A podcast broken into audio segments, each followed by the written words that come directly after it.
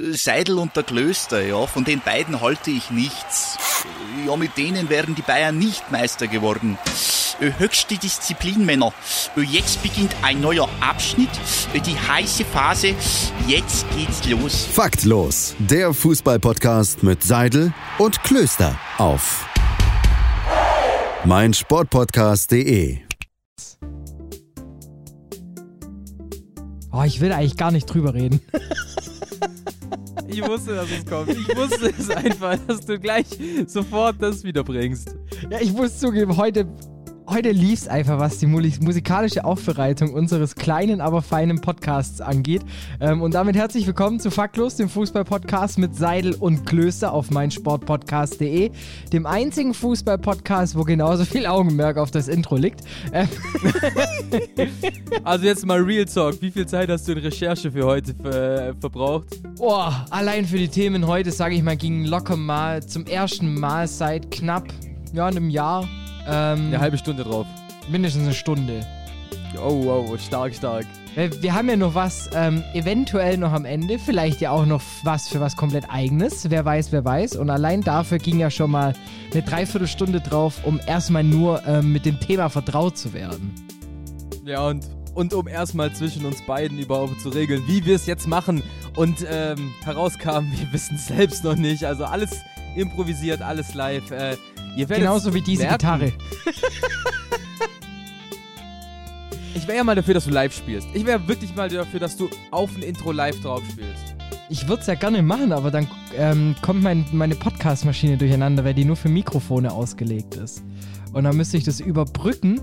Ähm, Spiel doch ins Mikro rein. Boah, und dann mit dem Verstärker und dann Hallo Nachbarn. ja, dann hast, hast du, glaube ich, auch eine Latenz drin, kann es sein? Minimal, das ist ein paar Millisekunden. Also die habe ich gefühlt jetzt auch. die hört nur keiner. Wer schlecht drüber improvisiert. Ähm, da klingt alles im Takt. Kom komplett true.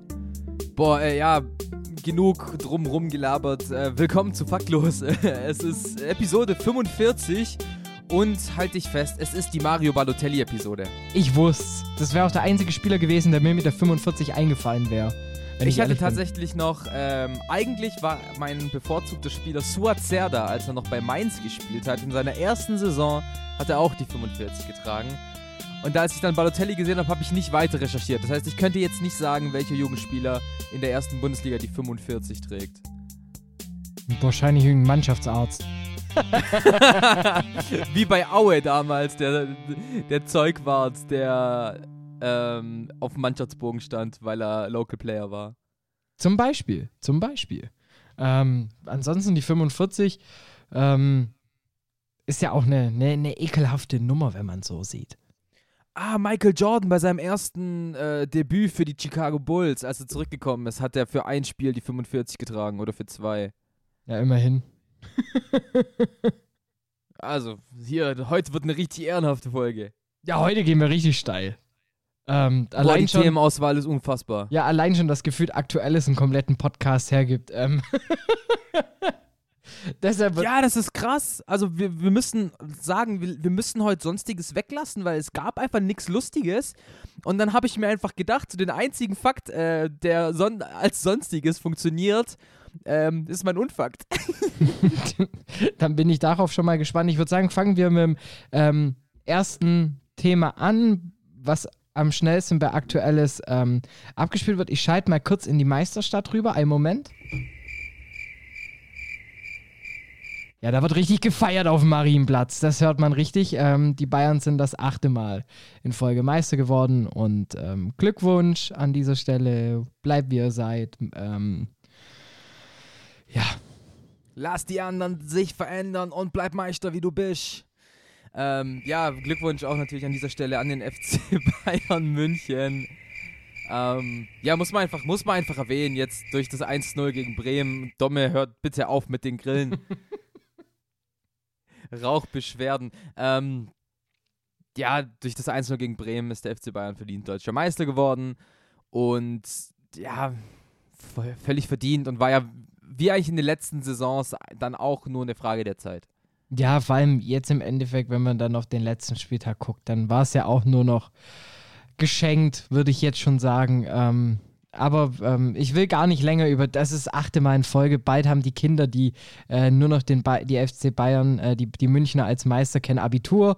Ähm, von dem her würde ich sagen, widmen wir uns eher so einer kleinen Achterbahnmannschaft. Denn auf der anderen Boah, Seite der das ist Tabelle. komplett Achterbahn. Auf, auf der anderen Seite der Tabelle, da steht der erste Absteiger fest.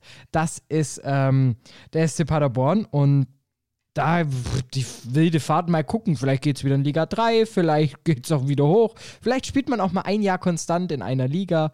Ähm, man weiß es nie so wirklich, was die Paderborner vorhaben. Ja, seit der Saison 13-14 hat der SC Paderborn keine Saison mehr nicht auf den ersten und in den letzten drei Plätzen absolviert. Und das ist natürlich schon richtig, richtig krass. Dieses begann ja alles mit dem äh, Zweitliga, äh, mit dem Erstliga-Aufstieg ähm, im Jahr 2014 eben. Trainer damals André Breitenreiter. Und ja, dann ging es los. Also, dass, dass, dass man damals absteigt, war ja relativ klar. Dass man aus der zweiten Liga absteigt, war irgendwie nicht so klar. War dann schon auch sehr, sehr interessant. Und dann gab es ja auch so eine Zeit, da war Stefan Effenberg Trainer. Und jetzt seit zwei, drei Jahren hat sich Paderborn also wieder gefangen hat gesagt, wir sind wieder, wir gehen wieder nach oben, Steffen Baumgart. Aber, und ich finde es ein bisschen komisch, jetzt kam natürlich äh, wieder das Statement von, ähm, vom neuen Geschäftsführer Sport, Frank Wohlgemuth, der gesagt hat, auch der Trainer muss hinterfragt werden. Und da frage ich mich tatsächlich, warum? Ja, wahrscheinlich identifiziert sich Baumgart zu sehr mit diesem Verein. Ja, ist so. ja, was ich noch witzig finde, also man kann auch die ähm, Gemütszustände der Paderborner innerhalb ähm, von fünf, also jedes Jahr aufs Neue, also es fängt an mit und geht weiter mit und dann geht es wieder weiter mit und dann kommt wieder. nee, das ist, es, das ist es ja eigentlich gar nicht. Das ist ja gar nicht diese Fahrstuhlmannschaft, sondern es ist ja wirklich eine Achterbahnmannschaft. Das ist ja das Krasse. Also, das ist ja, das ist ja nicht wie jetzt die Kölner, die absteigen, wieder aufsteigen, wieder absteigen. Okay, Köln steigt nicht ab, aber. Oder die Kar Karlsruhe jetzt zum Beispiel. Ähm, gern geschehen übrigens. Sondern das ist ja wirklich eine Mannschaft, die steigt zweimal ab, dreimal auf, dreimal ab, zweimal auf. Das ist ja das, das, ist ja, das, ist ja das Krasse, dass sie als Aufsteiger immer aufsteigen und als Absteiger wieder absteigen. Na, schade, dass es eigentlich keine, also dass es nicht noch eine höhere Liga als die Bundesliga gibt. Dann wären sie vielleicht noch durchmarschiert. Ja, das, das UEFA-Funktionäre aufpassen, Stifte raus. also soll's jetzt nicht diese, es gibt doch jetzt diese dritte, diesen dritten Wettbewerb neben Europa League und, und Champions League. Da werden die durchmarschieren, das sage ich dir. Ich wollte gerade sagen, also da gehen die irgendwann noch als Rekordsieger raus. Der SC oder, oder landen in Kreisliga C Ostwestfalen. Das kann natürlich auch gut passieren. Aber vielleicht, vielleicht ja einmal nochmal komplett durch, nochmal Neuanfang, Kreisliga, dann spielen sie sich wieder hoch bis zur Bundesliga, dann steigen sie ab wieder bis in die Regionalliga, dann geht es wieder hoch in die zweite Liga, dann wieder in die Oberliga, dann wieder in die Bundesliga. Also Paderborn-Fan sein, Respekt. Boah, das hat die letzten zwei Jahre, glaube ich, Spaß gemacht. Jetzt gerade ein bisschen schwer. Wobei man muss ja sagen, die waren schon auch geil in der Bundesliga. Also die haben schon geile Spiele gemacht, die waren, haben schon auch Spaß gemacht und sind einfach abgestiegen, weil sie einfach die Qualität im Kader nicht haben, aber ansonsten tollen Fußball gespielt. Und ich werde Paderborn in der Bundesliga vermissen. Kommt drauf an, wer aufsteigt. Ja, ja, ich weiß, was, ich weiß, worauf du hinaus willst. Da kommen wir aber nachher nochmal drauf. Genau. Ähm, es gab noch eine Entscheidung, und zwar in Italien. Und in Italien haben sie ja gesagt, wir beginnen mit der Liga eine Woche später. Aber dafür wird quasi so eine Art Pokal-Final Four schon mal am Wochenende ausgespielt. Also gerade jetzt, ähm, am Freitag ging es ja los, Juve gegen Milan, das Halbfinale, Juve konnte sich da durchsetzen.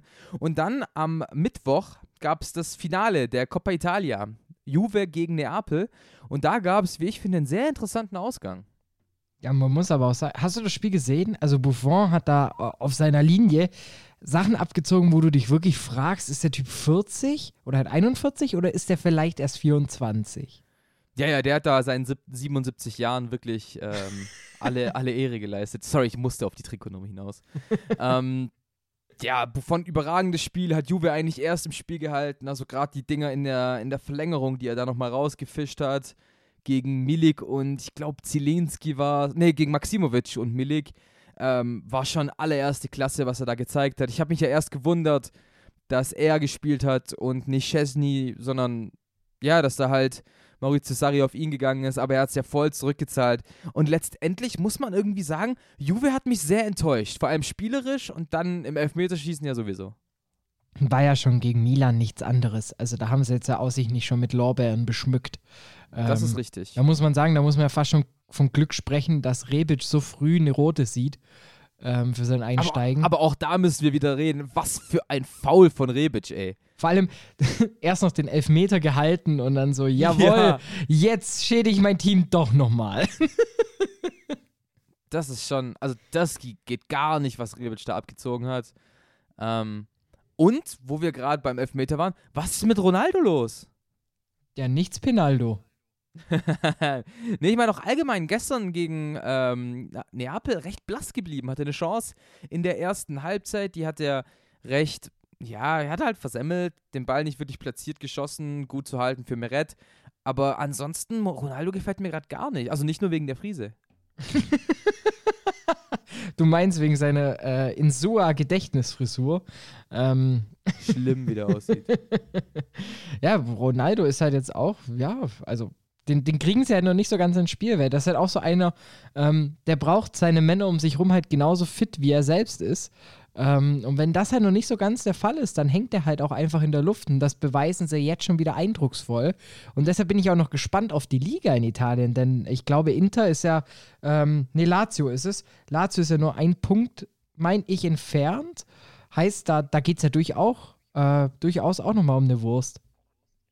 Ja, also wenn Juve sich so präsentiert wie in den zwei Pokalspielen, dann, dann wird das eine ganz, ganz schwierige Aufgabe. Und gerade, ich glaube auch, dass da auch Maurizio Sarri jetzt erstmal in die Kritik kommt, weil das eben nicht der Fußball ist, den man bei der alten Dame sehen will.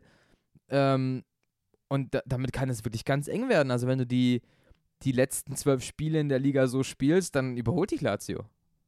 Da bin ich dann halt wirklich mal gespannt drauf, was dann passiert, denn man hat ja auch noch gerade ähm, eine ne, ne, ne Sache am Laufen bezüglich Mafia und äh, Trikot, äh, Trikot, äh, Kartenverkäufe, Ticketverkäufe illegal über die Fanlager und sowas.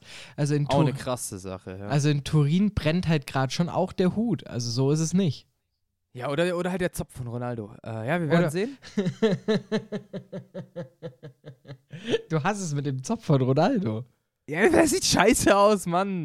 Also, also weißt du, so sind, sind wir jetzt ehrlich, komplett objektiv gesprochen, ist halt Ronaldo schon ein sehr, sehr gut aussehender Mann. Und warum machst du dich selbst so kaputt, Bro? Vielleicht, es li Schönheit liegt immer im Auge des Betrachters. So, stell dir vor, Messi würde jetzt sein Bart abrasieren. Wie scheiße würde das aussehen? Ach, da war ja was. Also man erkennt ihn eigentlich nicht wieder. Das sieht ja richtig schlimm aus, Mann. Aber es sieht so aus, als wäre er die Haare wachsen 2010, lassen. als wäre wär so 2010 jetzt wieder angekommen. Ja, genau, als er gemerkt hat, boah, ich bin ja gut, ich muss mich jetzt ja öffentlich ein bisschen okay präsentieren. Und jetzt macht er den Quatsch. Naja, Muss man nicht verstehen. ja, muss man nicht verstehen. Kommen wir zum letzten Thema äh, von der ersten Aktuelles-Rubrik. Und da gibt es Neuigkeiten ähm, im Konzept für die Europa League, die Champions League und die EM. Und das Konzept für die EM 2020, die im Jahr 2021 stattfindet, heißt, es bleibt alles beim Alten. ähm, es wird quasi die EM genauso ausgespielt, wie sie auch in diesem Jahr ausgespielt worden wäre. Wäre es, ähm, hätte es diese Pandemie, von der gerade alle sprechen, nicht gegeben. Aber ich finde es interessant und ich finde es tatsächlich sehr, sehr cool, wie sie die Europa League und die Champions League geregelt haben, denn es gibt jetzt quasi so eine Art Mini-WM. Aber ohne Abstauber. Und man muss nach dem Schuss erstmal wieder aus dem 16er raus.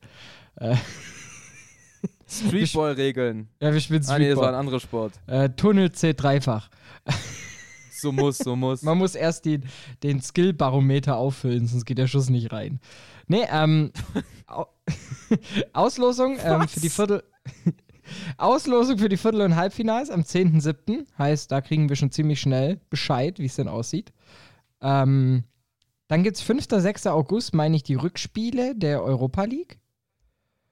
Ähm, Ich habe absolut keine Ahnung, wann, Siebter, wann Achter. was anfängt. 7. 8. August die Rü- Achtelfinal-Rückspiele der Champions League, also Bayern-Chelsea. Ähm, 10. August gibt es dann diese Finalrunde mit ähm, 10. 11. August Viertelfinale und 16. 17. Ähm, das Halbfinale in Düsseldorf, Schalke und Duisburg. Also Duisburg finde ich auch interessant. Ja, also ich denke, also, also ich finde ein ganz wichtiger Punkt, der, der, den wir eben beachten müssen. Ähm, die Champions League, die Runde der letzten acht, findet in Lissabon statt, in den Stadien von Benfica und Sporting. Und die Runde der letzten acht in der Europa League findet eben in NRW statt. Da sind es eben, wie viel, wie, wie hast du gesagt, drei Stadien, vier Stadien? Äh, nee, vier Stadien. vier. Köln, Duis Köln, Duisburg, Düsseldorf und Gelsenkirchen, da gibt es dann quasi so eine Art WM-Modus, wie man ihn kennt. Also keine, keine K.O., also nur K.O.-Spiele, keine Hin- und Rückspiele. Wird, also ich, ich, wird nice, glaube ich. Ich kann es mir auch richtig gut vorstellen. Ähm, man muss halt auch sagen, gerade dann auch noch Finale in Köln am 21.08. klingt doch gar nicht so verkehrt. Köln, Allah. äh, ja, safe. Und dann, Ähm, ab, und dann ab September geht es ja dann auch schon wieder mit der Nations League weiter. So wie es sein muss. Ähm, geklärt wird gerade noch, ob Zuschauer ins Stadien, in die Stadien dürfen.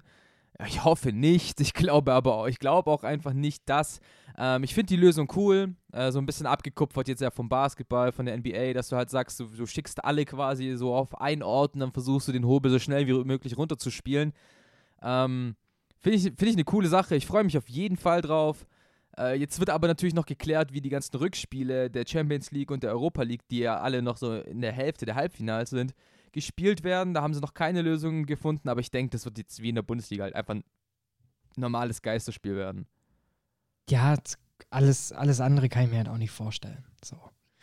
Aber immerhin, Fußballkalender ist pickepacke voll und dann am 11.09. geht es ja dann auch schon wieder weiter mit Bundesliga-Fußball. Das ist, das ist krass, da freuen wir uns auf jeden Fall richtig drauf. Also ich glaube, eine Sommerpause mit Faktlos dieses Jahr wird schwer. Ja, ich wollte gerade sagen, also wir, wir sind dauernd im Einsatz und das Schöne ist, wenn man dauernd im Einsatz ist, man ist natürlich auch dauernd vernetzt. Der faktlos Netzfund. Wow, wie hast du den gemacht? Der ist, der ist wirklich unglaublich. Ähm, und den, den Netzfund, den habe quasi nicht ich selbst gefunden, sondern der wurde auch von Fums äh, schon zum Tweet des Monats gekürt. Nämlich ein Tweet von Christopher Hahn, der einfach quasi das äh, Spielergebnis zwischen Nürnberg und Wien Wiesbaden kommentiert hat.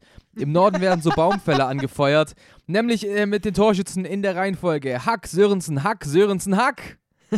Ich glaube, das ist selbsterklärend, was damit gemeint ist. Ähm, aber dank Fums musste ich da nicht mehr viel Arbeit leisten. Äh, dass der Tweet krass ist, das äh, ist schon relativ klar. Genauso krass wie unser zweites aktuelles nach der Pause. Bis gleich. Bis gleich. Willkommen zurück bei Faktlos, dem Fußball-Podcast mit Seidel und Klöster auf meinsportpodcast.de. Ich bin immer ein bisschen traurig, dass ich den zweiten Part nie mit Intro anmoderieren darf, weil Domme ist immer da so schon drin. Danke. Und ich kann jetzt mittanzen und ich kann mich drauf freuen, dass wir jetzt wieder um über Aktuelles reden. Es ist nämlich so viel passiert in der letzten Woche, in der letzten Zeit. Und ähm, wir beginnen mit so einem kleinen Ding in Richtung Transferquatsch, denn der erste große tr europäische Transfer ist durch. Und ging da doch irgendwie schneller als gedacht. Also äh, im Endeffekt war es eine PM. Fertig. Ja. Und, ein, und ein schönes Bild auf Insta. Und, Mehr war es nicht. und ein paar Kicker-Eilmeldungen. Ja, gut, die, die habe ich ausgestellt, ähm, weil ich immer die Sportschau gucken will, ohne die Ergebnisse zu kennen. RIP, kein Sky-Nutzer. Ähm, ja, äh, Timo Werner wechselt wie erwartet. Das traue ich mich nicht mehr. Das traue ich mich nicht mehr.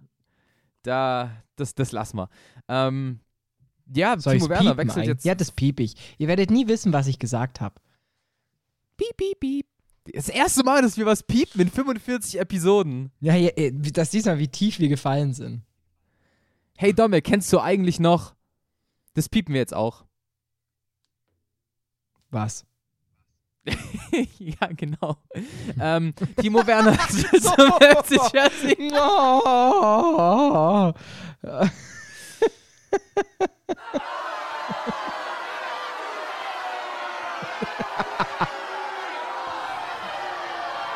Da packe ich sogar meinen Boo Crowd Jingle aus. Guter Transfer, oder? ja, man muss sagen, ähm, für meinen Verein, für den VfB, durchaus lukrativ das Geschäft. Ja, du kriegst halt so durch nichts einfach mal entspannte 4 Millionen äh, vom FC Chelsea überwiesen, beziehungsweise von RB Leipzig ja überwiesen. Ähm, und 50 Millionen Euro sind einfach so krass wenig für einen Stürmer seines Kalibers. Wir haben es ja schon mal gesagt, als es das Gerücht gab. Das ist auf jeden Fall schon ein Schnapp. Also für Timo Werner diese Kohle hinzulegen, das ist. Das macht Abramovic irgendwie, keine Ahnung, aus der Portokasse. Genau. ähm, ja, auf jeden Fall. Das, also gerade jetzt bei, bei Chelsea, jetzt ist ja auch äh, klar, dass durch die Corona-Krise die ähm, das Financial Fair Play ein bisschen äh, gelockert wird. Und da kann Chelsea halt eben mal ein bisschen was ausgeben, kann jetzt eben nach Ziyech noch Timo Werner holen. Also die haben dann ihr, ihren Wunschsturm ja schon fast zusammen. Ähm, ne, die haben ihn ja eigentlich zusammen. Christian Pulisic haben sie schon. Die wollen jetzt ja noch Ben Chilwell für die Linksverteidigerposition. Aber ich finde auch für Timo Werner, es ist tatsächlich ein sehr, sehr guter Wechsel weil das irgendwie so, wir haben es ja auch damals gesagt, das ist halt so der, der Verein, bei dem man sich ruhig entwickeln kann, wo er von Anfang an noch nicht diesen Druck hat und er hat einfach Mitspieler, die zu ihm äh, passen scheinen, die zu ihm was passen könnten. ja, man muss halt sagen, dieses ähm, hohe Pressing, viel Tempo, viel auf den Flügeln, das ist natürlich genau das, was Werner liebt. Ja, voll. Deswegen war er eigentlich auch geplant, dass er erst zum FC Liverpool äh, wechselt. Hat er ja sogar selbst gesagt, das fand ich sehr interessant, ähm, dass mit Jürgen Klopp ja eigentlich schon alles klar war und dann halt der Vereinsbesitzer vom FC Liverpool gesagt hat, nee, durch Corona können wir keine 50 Millionen zahlen. Was ich krass finde, was ich wirklich, wirklich krass finde, ist, dass du als amtierender Champions League-Sieger noch und höchstwahrscheinlich ja äh, englischer Meister dieses Investment nicht tätigen kannst. Das finde ich wirklich heftig. Ich verstehe es halt nicht so ganz. Ähm, weil so günstig kriegst du den halt nie wieder. ja, ich glaube halt allgemein, dass Liverpool einfach das Geld nicht ausgeben kann. Ich glaube jetzt nicht, dass sie für 50 Millionen einen anderen Spieler holen, was lustig wäre. Ähm, sondern haben halt einfach gesagt, gut, die Möglichkeit ist jetzt da, aber die müssen wir uns jetzt halt selbst verbauen. Dass er dann natürlich noch zu einem Ligakonkurrenten geht, ist natürlich ein bisschen traurig und ein bisschen nervig. Aber gut, äh, ist jetzt halt so und ich, ja, bin sehr gespannt, wie er da für Chelsea aufläuft. Hat jetzt ja auch gesagt, dass er nicht mehr für Leipzig in der Champions League antritt. Finde ich ehrlich gesagt auch in dem Fall den richtigen Schritt. Ja, vor allem, das ist ja ein komplett neues Umfeld. Es ist ja nicht so, dass er sich da irgendwie zweimal blicken lässt beim Mannschaftsessen und dann weiß, ah, so wird da gekickt, sondern das ist auch ein neues Spiel. Man weiß, der englische Fußball ist halt nun mal ein bisschen anders als der Videokeller in Köln. Und ähm, von dem her verstehe ich den Schritt voll und ganz, dass er sagt, hey, ähm, da muss ich mich dann auch erstmal dran gewöhnen und da will ich so viel Zeit wie möglich auch mit verbringen. Ja, genau. Und für Chelsea darf er ja noch nicht spielen, weil das ja quasi noch die Champions League-Saison 1920 ist und da hat er ja schon für Leipzig äh, mehrere Spiele gespielt. Und ansonsten, ja, wir haben es ja schon gesagt, für den VfB ziemlich geil, 4 Millionen Weiterverkaufsgebühr. Klassisch wie in FIFA. Ich glaube, also wenn, wenn ich die in FIFA immer eingebaut habe, habe ich die immer vergessen und ich muss ehrlich sagen, ich habe noch nie einen Cent Wiederverkaufs äh, Weiterverkaufsgebühr bekommen in FIFA. Ja, auch nicht, weil ich dann halt, also ich, ich tausche nur Spiele. Ah. Ich, ich mache die Match-Attacks-Strategie. ich mache die Panini-Sammelalbum-Strategie. Können wir tauschen? Ja, können wir. Und dann lege ich eigentlich eh immer drauf. Also von dem her, naja. Ja, bei mir wollen die, also wenn ich tauschen will, immer die sinnlosesten Spieler haben. Ja, hey, willst du deinen zentral offensiven Mittelfeldspieler mit meinem zentral offensiven Mittelfeldspieler tauschen? Nein, wenn das Tauschgeschäft durchgehen soll, brauchen wir dringend einen Rechtsverteidiger. Ähm, okay. Und die suchen sich immer genau die Position aus, wo du halt einfach keinen Spieler hast, wo du sagen ja. würdest, ja, den würde ich jetzt hergeben. Oder wenn ja, du das halt sagst, dann kostet der halt, hat er einen Wert von 400.000. Ja, genau. Das ist, oh, naja find's krass. Äh, was ich auch krass finde, Timo Werner ist jetzt bestverdienster deutscher Spieler, hat Mesut Özil überholt. 10 Mille. Entspannt. Kann man sich mal gönnen. Also da hätte auch im VfB die 4 Millionen kurz überweisen können, hätte trotzdem noch mehr gehabt. True. Aber, naja. Was will man machen? Ähm, nächstes Thema. Ich finde ein sehr interessantes Thema und eine Sache, die ich nicht wusste, dass es sowas noch gar nicht gibt. Nämlich es gibt ein neues Spielerbündnis in der Fußball-Bundesliga, zweiten Bundesliga, dritten Liga und Frauenfußball-Bundesliga. Ähm, angeleitet so ungefähr unter de der Prämisse von Max Hummels und Sven Bender. Die haben jetzt äh, eine Spielergewerkschaft gegründet oder halt keine offizielle Gewerkschaft, sondern einfach ähm, ja, so eine Art Spielergruppe, Gruppierung, die da zusammensteht. Und auch da muss ich sagen, finde ich eine sehr, sehr geile Sache. Äh, blickt man zum Basketball, gibt es da schon sowas? Gibt es einen All-Player-Seed, der von Leuten geleitet wird, die dann eben die Gehaltsführungen machen wollen? Das macht dieses neue Bündnis ja gar nicht, sondern es geht eher darum, Spieler supporten Spieler. Und das finde ich auch eine sehr, sehr geile Sache. Ja, geht ja vor allem, Auslöser war ja dafür, ähm, darum, dass die DFL und alle mögliche für die Corona-Maßnahmen Hygienekonzepte erstellt hat und sich da irgendwie mit allen äh, zusammengehockt hat, außer halt mit den Spielern. Und dann sagt halt auch ein Mats Hummels im Gespräch ähm, bei, bei Bild, glaube ich, ähm, ich finde es wichtig, dass Spieler eine Stimme bekommen und zwar über die erste Bundesliga hinaus. Wir wurden zuletzt oft übergangen. Umso nötiger ist es, dass wir künftig unsere Stimme aktiv einbringen ja, äh, perfektes Statement. Auch Andi Lute, Teuter vom äh, FC Augsburg, hat es, wie ich finde, sehr gut auf den Punkt gebracht, hat gesagt, so, hey, wir haben drei große Player in der Liga. Wir haben die DFL, wir haben die Vereine und wir haben die Spieler. Alles wird zwischen den Vereinen und der DFL geregelt und verhandelt. So, wieso sind wir, die am Ende alles ausführen, der Letzte in der Kette? Und damit hat er einen sehr, sehr guten Punkt äh, gebracht. Und den will ich da auf jeden Fall auch unterstützen. Und ich, ich finde halt auch den Punkt cool, und das haben die Spieler ja auch klar gemacht. Es geht nicht darum, dass wir uns gegenseitig stärken, um bessere Verträge auszuhandeln, sondern wie ist es denn, wenn sich jemand ungerecht behandelt äh, fühlt vom Verein, wenn jemand nicht weiß, wie er mit bestimmten Situationen umgehen kann? Also nehmen wir jetzt mal an als Beispiel Jungspieler vom VfL Wolfsburg zum Beispiel hat irgendeine Social-Media-Krise und weiß nicht, wie er das nach vorne transportieren kann. Da ist es dann halt durch dieses Bündnis deutlich einfacher, einfach mal mit einem, sich mit einem Mats Hummels auszutauschen, sich mit anderen Spielern, Weltmeistern, Bundesligaspielern auszutauschen, um dann einfach keinen Scheiß zu bauen. Ja, für mich ist immer also Trick Nummer eins, wenn man als Fußballer irgendwie ein Problem hat, dann ähm, entweder in dem Podcast der Hummels oder einfach mal einfach mal luppen. Einfach mal luppen. muss zugeben, die letzte Folge war auch grandios. Also Shoutouts an die Groß. Ähm, im, yes. Das ist schon auch ein geiler Podcast, muss man schon sagen. Kann man sich sehr, sehr gut geben. Ähm, nur zu empfehlen. Ich mag halt dieses, dieses nordische, diese dieser Ruhe, trockene die, die Humor. Ja, halt genau, auch. genau. Ein Felix halt trockene. halt anmoderiert mit, ähm, ja, also natürlich ist ja noch mein Bruder mit dabei, auch wenn man den für diesen Podcast hier gar nicht bräuchte, weil ich würde das Ding alleine rocken und halt so voll trocken rübergebracht, das liebe ich. Ja, und dann halt äh, Toni sagt, ja, und in den letzten Spielen hast du ja nicht so oft gespielt, ne? piu, piu. fand, fand ich wirklich äh, eine sehr, sehr, eine sehr, sehr coole Sache. Und ebenso, wie ich das Spielerbündnis eine sehr, sehr coole Sache finde. Nächstes Thema bitte. Ich hab, fand diesen Übergang jetzt wieder so geil.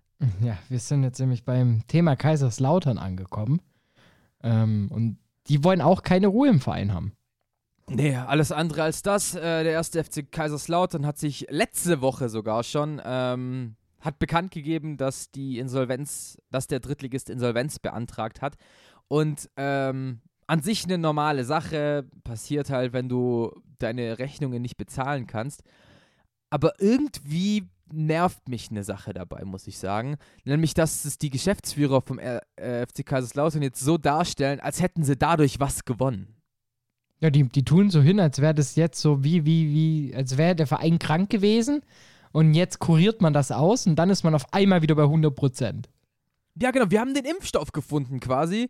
Vor allem, weißt du, dann sitzen die auf der PK und sagen, ja, es ist, wir haben jetzt durch die Insolvenz neue Chancen und wir werden in der Zukunft wieder investieren können.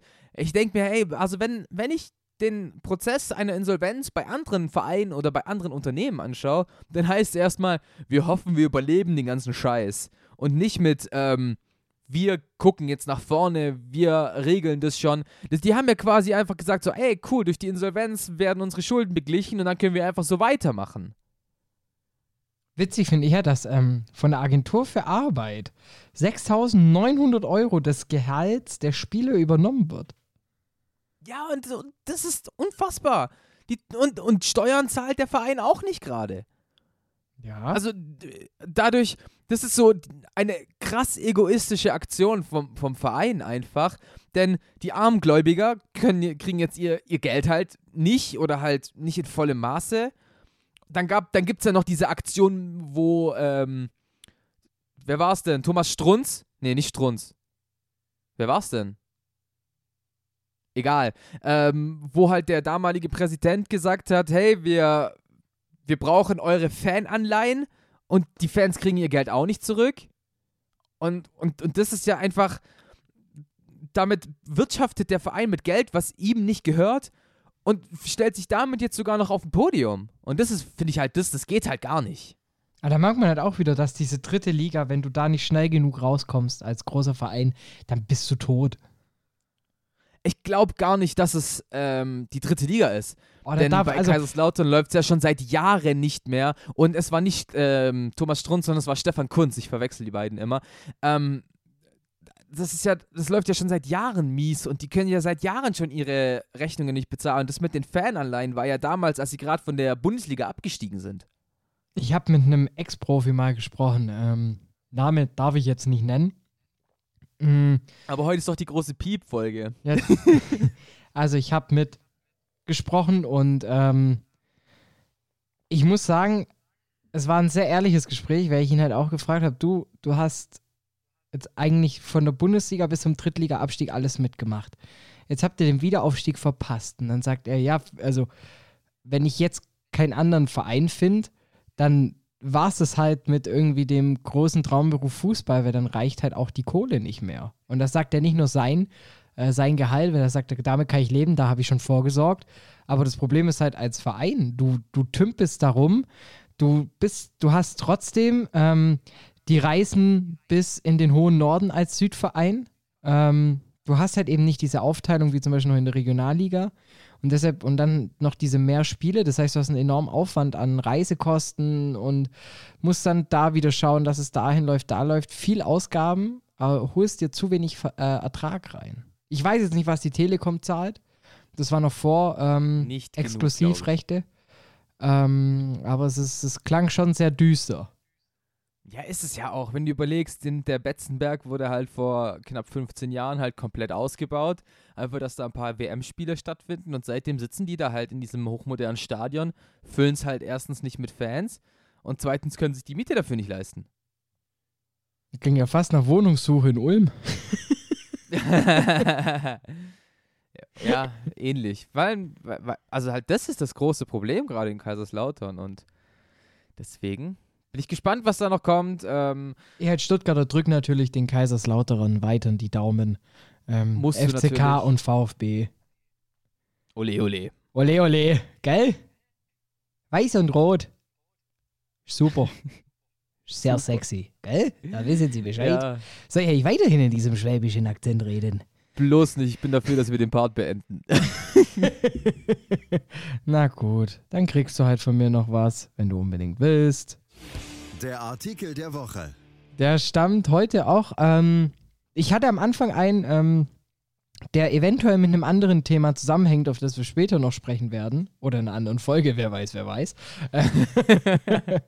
Hab mich dann aber doch für einen anderen entschieden, weil es halt jetzt einfach perfekt zur Rubrik passt. Und zwar vom Kicker der Artikel ähm, über Timo Werner, warum ähm, Chelsea für Werner eine gute Wahl ist und umgekehrt. Eine schöne Erörterung, was sind die Vorteile, was sind die Nachteile. Und kann man sich auf jeden Fall mal geben, ist sehr interessant, finde ich auch einfach gut aufbereitet. Nicht einfach nur so, ja, weil Chelsea ist in England und das ist anderer Fußball, sondern halt wirklich so mit Spielsystem, wie Lampard agiert und was für Chancen er dadurch hat. Sehr geiler Artikel, Chapeau an den Kicker, vielen Dank und ähm, ich würde sagen, ab in Ligen waren. Ab in Ligen waren. Willkommen zurück bei Faktlos, dem Fußball-Podcast mit Seidel und Klöster auf meinsportpodcast.de. Und ähm, ich glaube, wir sind uns mittlerweile ziemlich sicher, wie wir mit der Folge umgehen. Und zwar, es gibt nachher einen vierten Part. Oh ja, und der wird. Leute, freut euch drauf. Freu dich richtig drauf. Und ähm, jetzt freuen wir uns erstmal darauf, ähm, dass der VfB Tabellenzweiter ist. Denn Dani, wie hat eigentlich Hamburg gespielt? Schon wieder die Frage. Hamburg hat 1-1 gespielt gegen Osnabrück. Und wie hat Stuttgart gegen Sandhausen gespielt? 5 zu 1. Hui. Hä, hey, mach doch jetzt irgendeinen Jingle rein, wo Leute klatschen. Nee, weil das, diesen Moment möchte ich für mich haben. Creep. Okay. Ähm, ja, sind wir direkt drin. Zweite, zweite Liga, Aufstiegsrennen. Äh, Bielefeld ist aufgestiegen. An dieser Stelle wirklich einen herzlichen Glückwunsch an die Arminia. Also Bestes daraufhin, darauf schenke ich mir jetzt erstmal eine Cola ein.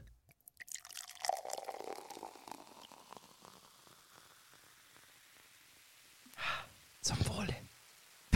ist es wirklich die Arminia oder Manuel Neuer? Ähm, also komplett verdienter äh, Aufstieg. Ich glaube, da lässt sich nicht dran rütteln. Die Arminia über bisher alle 32 Spiele das beste Team gewesen. Und ich finde es immer noch so krass, dass Frank Schmidt das einfach gecallt hat.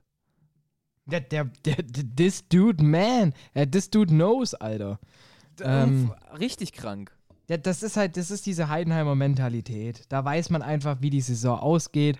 Und ähm, vielleicht können wir ihn ja auch anrufen und mal fragen, ob er denn äh, aufsteigt.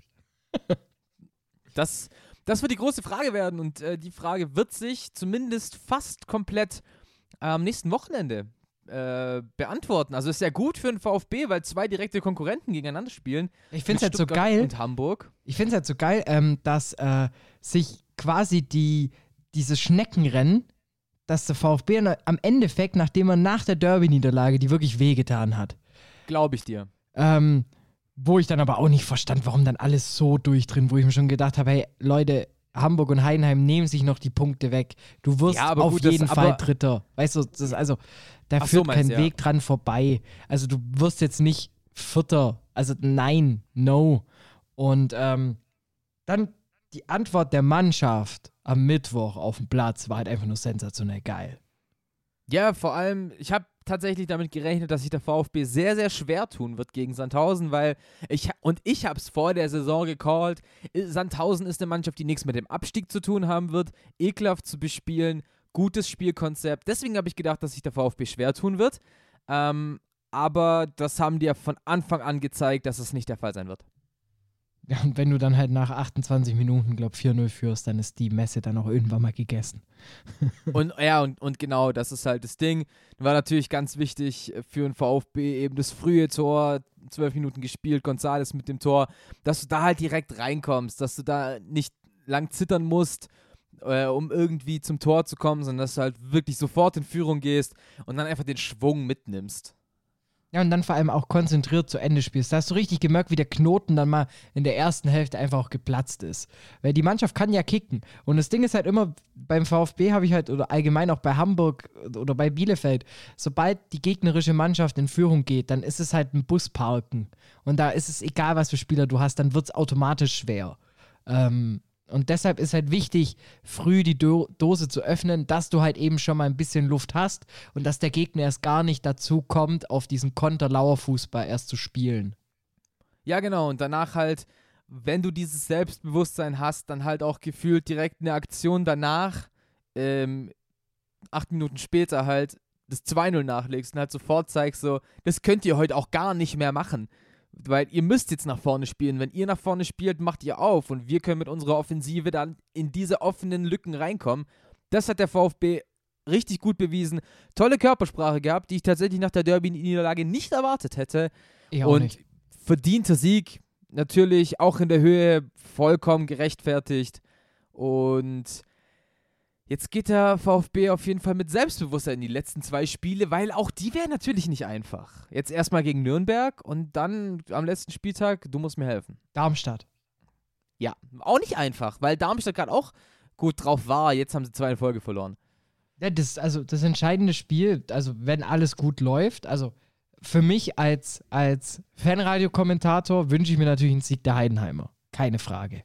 Ja. Ähm, weil ich auch einfach möchte, dass sich die Mannschaft endlich mal belohnt und nicht wie damals kurz vorm ähm, Zweitliga-Aufstieg am hör letzten auf. Spieltag einfach. Offenbach, hör auf! Einen Freistoß ans Tordach setzt von Micha Türk. Darauf habe ich keine Lust. Ähm, und deshalb, aus so, so, ja, 49% wünschen sich einen Sieg der Heidenheimer, 51% sagen, ey, lass dieses Spiel unentschieden ausgehen, der VfB gewinnt gegen Nürnberg und Chuck Durma zweiter Platz. Ja, dann ist das halt safe. Das stimmt schon. Ähm, ich, ich kann da dein Dilemma auf jeden Fall verstehen und ja, es wird, es wird ein sehr interessantes Spiel zwischen Heidenheim und Hamburg. Und gehen wir gleich auf den HSV.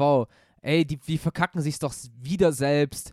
Und 1-1 darfst du nicht zu Hause gegen Osnabrück spielen, wenn du aufsteigen willst. Aber auch aus Heidenheimer Sicht darfst du nicht 0-0 gegen Fürth spielen. Vor allem, du hattest ja die Chancen. Ich bin ja verzweifelt beim Kommentieren. Bist du echt? Ich, ich fand, es gab eine Chance. Es war die von David Otto. Dann noch die von Tomalla. Der Schuss an den Pfosten von Moore. Da waren schon. Okay, das, das Ding von Tomala ja. Das Ding von Moore, das ging von außen eher an den Pfosten. Das war für mich gar nicht gefährlich also klar, Pfostenschuss ist immer gefährlich, aber da habe ich nicht so aufgeschrien. Wenn, wenn Otto halt das Ding in der siebten Minute macht, führst du 1-0, Fürth muss aufmachen. Wir haben das gleiche Spiel wie bei Sandhausen gegen Stuttgart. Also jetzt nicht von der in der Torzahl, aber dann gewinnt Heidenheim das Ding 2-0 in Fürth mit einem Kontertor in der 75. Minute oder so. Ja, und jetzt musst du halt gegen Hamburg. Und das ist halt, also es ist das absolute Topspiel der zweiten Liga. Aus, fertig. Ja, und ich habe es extra nicht als Topspiel genommen. Ich habe es extra, extra nicht als Topspiel genommen, weil das könnte ich nicht. Ich wüsste auch nicht. Also vor allem nicht, wenn du halt auch bekennender VfB-Fan bist. Also an sich, gut, an, ja, an, nee, selbst als VfB-Fan muss der FCH gewinnen, weil der FCH hat schlechtere Torverhältnis im Vergleich zu Hamburg und hätte dann 55 Punkte. Ich revidiere, FCH muss einfach gewinnen. Aus, fertig. Und dann einfach auf diesem dritten Blatt stehen, hoffen, dass die Bielefelder richtig verkatert sind am letzten Spieltag und dann einfach die Relegation mitnehmen. Ja, Gucken, was geht. Gucken, das, was das geht. tatsächlich, was ich gehofft habe, dass Bielefeld nochmal eine Woche später erst aufsteigt und dann halt komplett verkatert gegen Heidenheim antritt. Das wird jetzt nicht der Fall sein. Jetzt habe ich so ein bisschen Angst, dass Bielefeld zu Hause in der Schüko Arena ein bisschen Schaulaufen machen will. Deswegen zwei extrem schwierige Spiele für Heidenheim. Also zu Hause gegen Hamburg und dann in Bielefeld wird heftig. Aber da muss man halt sagen, möglich. die Punkte, um aufzusteigen, die hast du verspielt gegen Bochum in der Hinrunde, gegen Fürth jetzt. Also die hast du davor einfach liegen lassen, weil man muss sagen, so schwach wie Hamburg und Stuttgart das dieses Jahr angegangen sind, so leicht kriegst du es eigentlich nicht mehr hin. Ja, tatsächlich. Das ist ähm, wie bei, bei Düsseldorf zum Beispiel, die da auch mit nicht unbedingt dem, der besten Punktausbeute aufgestiegen sind. Und du hast, wie du es gesagt hast, einfach in anderen Spielen verkackt, weil die Möglichkeit wäre da gewesen. Das ist ein richtiges Schneckenrennen da vorne drin. Bielefeld ist weggerannt.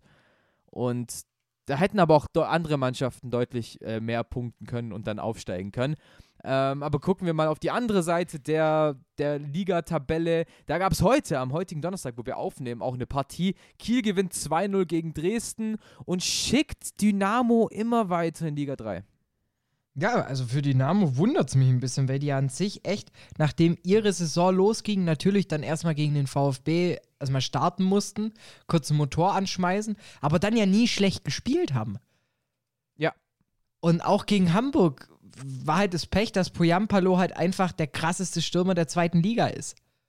Ja, wobei das Abwehrverhalten bei dem Tor von Poyampalo war schon auch. Ja, klar, oh, aber du stehst ja auch nie umsonst da hinten drin. Also, das muss ja auch Gründe haben. Und das ist ganz klar das Abwehrverhalten. Das hast du ja auch gegen ähm, Wiesbaden in den ersten 30 Minuten präsentiert bekommen, dass die Dynamo sehr gerne Tore herschenkt. Also, ja, Real ja, Talk. Ja. Da kannst du halt nichts dagegen jetzt, machen.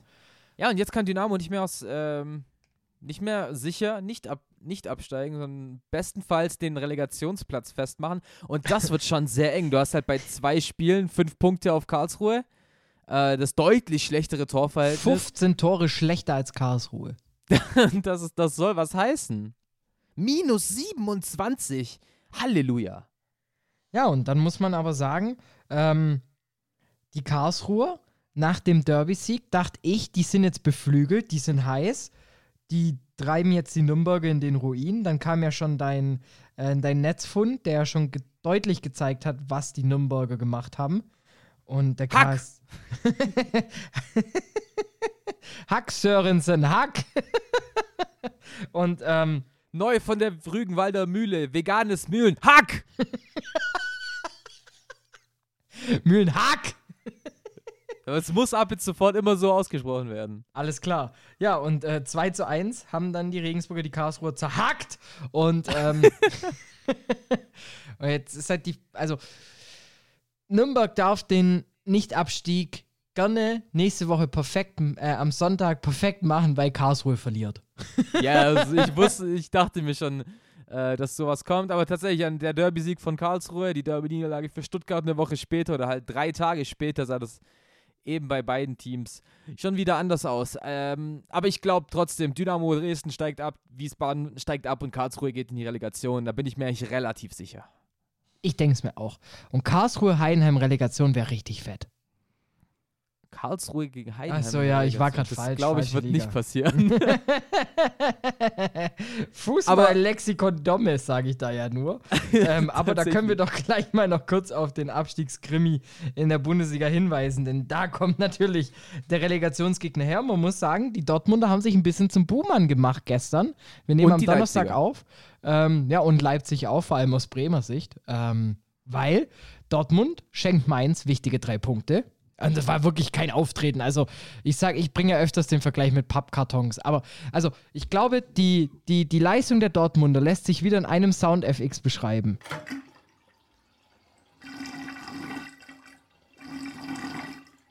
Habe gespielt wie Badewanne leer.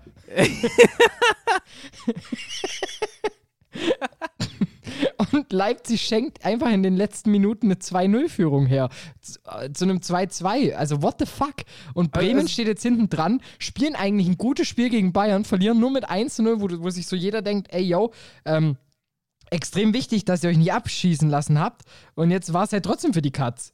Ja, und jetzt heißt es für Werder Bremen höchstwahrscheinlich bestenfalls Relegation und für, Düs für Düsseldorf eigentlich genauso. Beides stehen sechs bzw. fünf Punkte hinter Mainz 05. Ähm, du sagst, Dortmund ist der Buhmann, hat da nicht mitgespielt. Ich hätte nicht erwartet, dass Mainz in Dortmund gewinnt. Ich habe mir eigentlich relativ äh, safe gedacht, dass äh, Dortmund das macht. Und ich habe tatsächlich vor dem Spieltag gecallt, Bremen verliert 2-0 gegen München und Düsseldorf 3-0 gegen Leipzig. Und fast hatte ich zumindest mit der Tendenz recht. Ähm, Bremen war ja kurzzeitig 16., weil Düsseldorf 2-0 hinten gelegen ist. Und jetzt ist- es natürlich besonders bitter für die Werderaner, die jetzt gegen Mainz und Köln antreten. Und Düsseldorf hat eigentlich ein recht einfaches Programm. Spielen jetzt gegen Union und äh, Augsburg? Kann gut sein. Ich schaue, ich blicke jetzt gerade auch mal nach, weil es mich natürlich auch interessiert, für meine ganzen Bremer Ja. Fans. Genau, genau. Ist Spielen jetzt am Augsburg. Samstag, am Samstag gegen Augsburg und äh, eine Woche drauf spielen die in Berlin. Also ein relativ einfaches Rechts Restprogramm für Düsseldorf und Bremen muss jetzt eben nach Mainz und dann zu Hause gegen den FC und ja, hätten eigentlich vor zwei Tagen noch gedacht, dass sie da aus, aus, aus den sechs Punkten sicher nicht absteigen, wenn sie sechs Punkte holen. Und jetzt kommt halt echt maximal Relegation und Bremen ist echt so knapp vorm Abstieg und ist unfassbar. Vor allem, weil, weil die ja an sich wieder Blut geleckt haben, Paderborn mal kurz abgefertigt haben, wo sich dann auch wieder jeder gedacht hat, ey, die Bremer werden noch rechtzeitig wach und dann Ja. schlafen die einfach wieder ein. Genau, das ist. Ja, wobei die schlafen ja nicht mal wirklich ein, die können ja nichts dafür, einzeln gegen die Bayern zu verlieren. Also das kannst du ja machen, das passiert ja. Ähm, wichtig ist jetzt halt wichtig die Relegation, äh, die Relegation, die Reaktion am Samstag. Ja, und da, da müssen einfach drei Punkte her. Bumsfallera. Da darf es keine zwei, zwei Meinungen zu geben.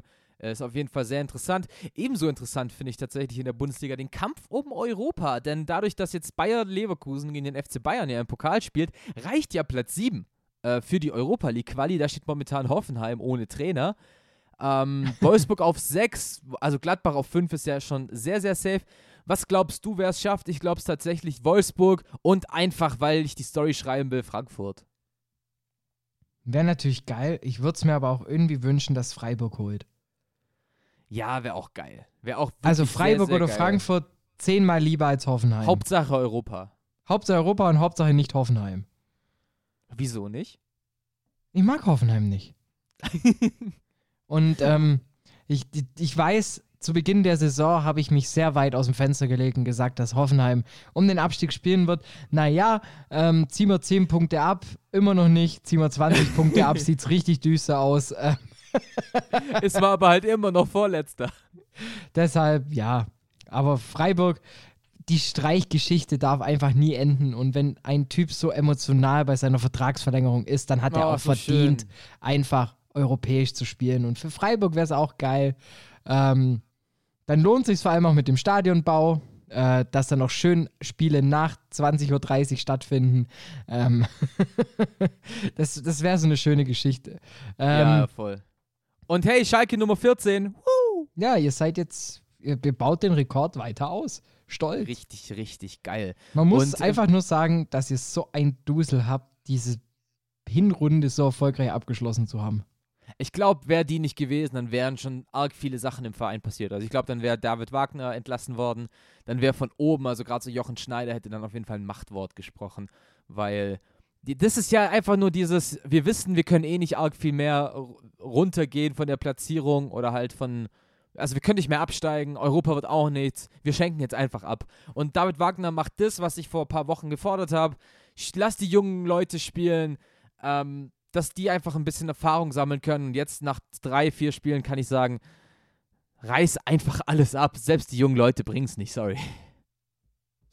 Seidel und Klöster bestimmen das Topspiel der Woche. Yes, yes. Und äh, da haben wir uns ja letzte Woche für ein Topspiel aus der dritten Liga entschieden. Äh, Waldhof Mannheim gegen Wow. den FC Bayern München 2. Und ey, die Bayern sind jetzt Tabellenführer. Ja, ich weiß. Also die haben einfach mal das, die, die haben die Schalker Saison umgedreht. True, true. Aber weißt du, wer noch Tabellenführer ist? Ich. Mit plus fünf. Yes, weil ich habe auf einen Unentschieden getippt im Topspiel. Domme hat auf einen Sieg für Waldhof getippt. Letztendlich haben die Bayern gewonnen. Ich glaube mit 3 zu 2. Eine sehr muntere Partie da in der dritten Liga. War auf jeden Fall sehr, sehr interessant und wir haben uns ein neues Topspiel rausgesucht. Und weil dieses Topspiel, was ich mir rausgesucht habe, nämlich Tottenham gegen Manchester United, der Start der Premier League, am Freitagabend ist und vielleicht ja noch nicht alle die Folge und wahrscheinlich viele Folge, die viele die Folge da noch nicht gehört haben und dann das Ergebnis schon wissen, machen wir noch ein Topspiel. Es gibt nämlich zwei. Also, Tottenham gegen Menu, Freitagabend, 21.15 Uhr.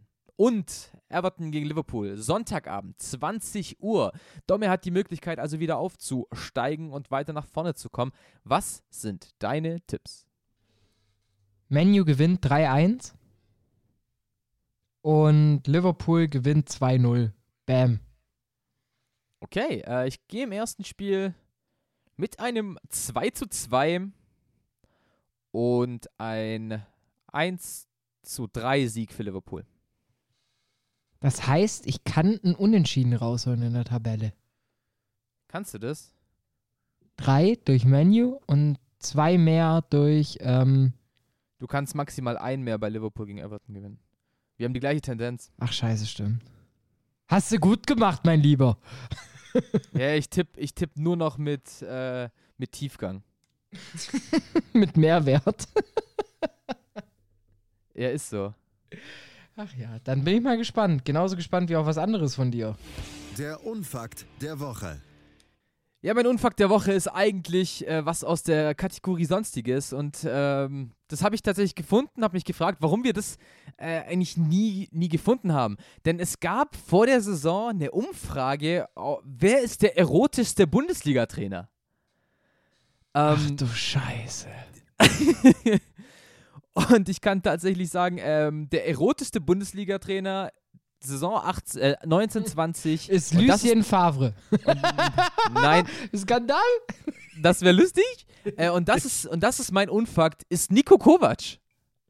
Das war mir irgendwie klar. Aber, und das ist ja irgendwie noch nicht das Lustige. Ähm, deswegen, also, das ist jetzt der Unfakt. Letzter ist übrigens Alfred Schreuder gewesen. ähm, Nagelsmann übrigens auf Platz 2.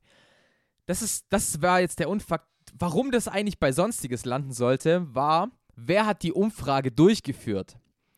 durchgeführt hat es das Erotikportal Joy Club. Ähm, ich habe noch nie was von Joy Club gehört. Deswegen habe ich, hab ich es tatsächlich gewagt bin und bin im Inkognito-Tab auf die Seite gegangen. Ähm, ich lese einfach mal unsere Mission.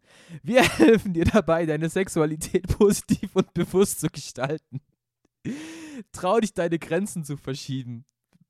Wir bieten dir Lust in einer geschützten Atmosphäre.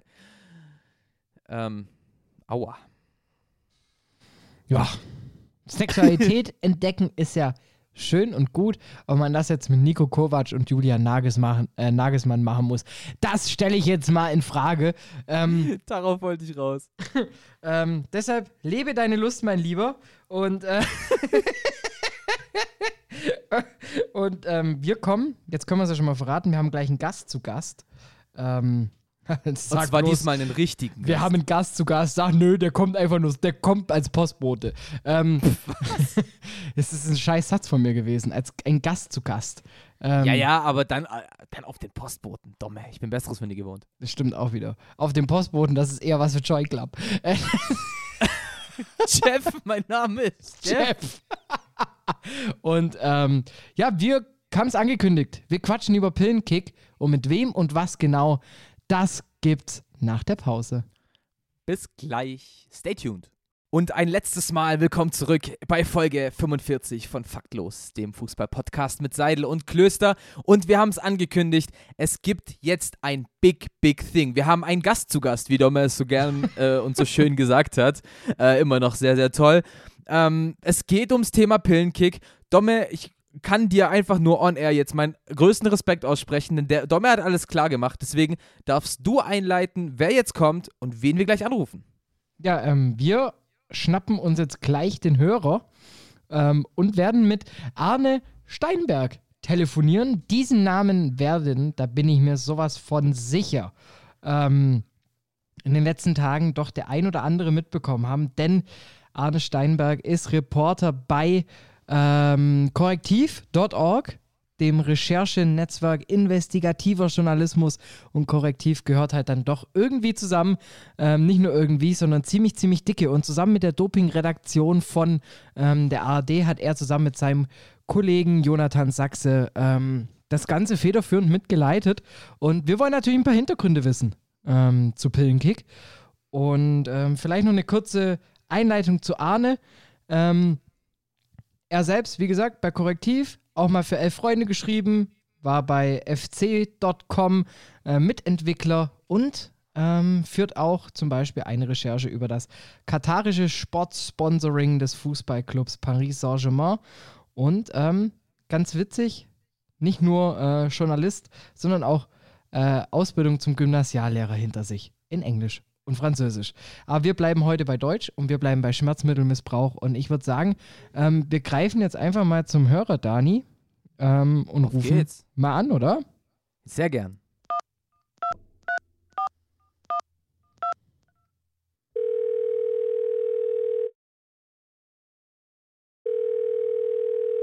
Hallo und herzlich willkommen. Faktlos ist wieder zurück, der Fußball-Podcast mit Seidel und Klöster auf meinsportpodcast.de. Und wir haben es ja schon angekündigt. Wir haben natürlich auch die Doku gesehen. Wir haben natürlich auch alles zu Pillenkick mitbekommen und haben gesagt und angekündigt, wir wollen dazu ein bisschen was Größeres machen, nicht einfach nur drüber quatschen. Und warum dann nicht einen der federführenden Redakteure von Korrektiv dazu einladen? Ich sag ganz herzlichen vielen Dank, dass du da bist, dass du dich dazu ermutigt hast, hier noch mitzumachen. Ähm, hi Arne. Wow, was für ein Intro. Äh, hi, liebe Grüße in die Runde. Normalerweise sogar immer mit Musik hinterlegt. Heute hat das nur am ersten Part gemacht. Ja, heute war meine Kreativität schon aufgebraucht. Ähm Aber ich denke mal, das ist eine Sache, die bei euch äh, im Beruf bei dir, Arne, ja so gut wie nie abhanden geht, die Kreativität. Jetzt ja auch mit Pillenkick. Ihr habt da eine Doku und eine Recherche aufgezogen, die im Fußball, ähm, gerade zu Zeiten, wo ja ein Skandal nach dem anderen folgt, einen ganz neuen auf den Tisch bringt. Denn auf einmal reden wir hier nicht mehr über Gelder oder sonstiges, sondern es geht um Schmerzmittelmissbrauch, der halt einfach nicht nur in den Profiligen, sondern natürlich auch von klein auf, von der Kreisliga, vom Juniorenbereich sich bis in die Profiligen eben zieht. Und ähm, da wollte ich gleich am Anfang auch wissen, wie seid ihr eigentlich überhaupt auf dieses Thema gestoßen? Also grundsätzlich war es so, dass ich letztes Jahr ähm, oder sogar schon ein bisschen davor, im Jahr davor, äh, die ARD-Doping-Redaktion und Korrektiv zusammengeschlossen haben, um äh, das Thema Doping im Fußball mal mit einem größeren Aufschlag zu recherchieren und mal zu gucken, was da so geht, was man da herausfindet, wenn man äh, eine Recherchekooperation startet und dann auch mit viel Manpower und Ressourcen das Ganze angeht. Und das haben wir dann auch gemacht. Ähm, ich bin dazu gestoßen im Mai 2019 und äh, mit den Monaten, die dann eben ins Land gingen, haben wir gemerkt, dass ähm, Schmerzmittelmissbrauch so für uns das erste wichtige Thema ist in dieser ganzen großen Diskussion, äh, ob es Doping im Fußball gibt oder nicht. Und äh, wir haben dazu unheimlich viele Gespräche geführt, Studien gewälzt und so weiter und so fort. Und ab Herbst war dann eigentlich klar, okay, wenn wir mit irgendwas anfangen, dann sollte es mit Schmerzmittelmissbrauch äh, anfangen, denn äh, das ist uns an so vielen Stellen begegnet, sowohl im Profi- als auch im Amateurbereich, dass wir gar nicht äh, umhin kamen, dieses Thema dann auch mal jetzt äh, in so einem großen Aufschlag zu bespielen. Da stellt sich natürlich auch gleich die Frage, wenn man äh, großes Thema dahinter steckt ja natürlich Doping. Jetzt werden natürlich auch viele sagen, ja, inwiefern ist denn Schmerzmittel überhaupt Doping? Ja, die Frage ist ja offen. Also die Frage können wir auch nicht final beantworten. Das ist eine Frage, die äh, ganz letztinstanzlich bei der Welt-Anti-Doping-Agentur, der WADA, liegt. Ähm, es ist ja so, dass ähm, die äh, drei Kriterien jetzt mittlerweile einigermaßen bekannt sind. Ich sage es trotzdem noch kurz. Also eine Substanz oder eine Methode wird dann als Doping eingestuft, wenn es äh, zu einer Leistungssteigerung führt, äh, die Gesundheit schädigt oder ähm, den Geist, äh, den Sportsgeist eben verletzt. Und wenn zwei von diesen drei Kriterien erfüllt sind, dann ähm, hat die WADA laut des eigenen Codes äh, die Pflicht, diese Substanz oder diese Methode eben als Doping zu bezeichnen. Und es gibt gute Argumente, die bei Schmerzmitteln äh, dafür sprechen, dass man ähm, das auch aufnimmt in die, äh, in die Dopingliste. Aber es gibt auch Experten, die sagen, äh, ja, das ist eigentlich nicht erfüllt. So, also diese Diskussion ist jetzt angestoßen, ähm, ob das jetzt direkt passieren muss, dass alle Schmerzmittel äh, auf die Dopingliste gesetzt werden. Das äh, wage ich jetzt auch mal zu bezweifeln, weil ich glaube, da gibt es noch äh, einen Graubereich dazwischen, den man durch Aufklärung und mehr Kontrolle, ähm, glaube ich, ganz gut bespielen kann, damit man das Problem auch in den Griff bekommt. Ja, ich denke, es ist auch allgemein ja eine, eine, sehr schwierige Situation, das alles zu klären, weil so Schmerzmittel nimmt man ja halt eben auch oftmals dann einfach im, im Alltag und deswegen ist es halt auch schwer, dann immer auch sowas rauszufinden. Ähm, aber dann mal eine Frage, die mich noch interessieren würde. Ihr habt ja auch das, das Interview eben mit dem WADA-Chef geführt, ähm, der ja auch, wie ich finde, eine sehr unfertige Antwort gegeben hat, sondern halt viel drum geredet. Wie sehr nervt es da einen Journalisten, der da selbst recherchieren will und dann sich mit so einer Antwort zufrieden geben muss.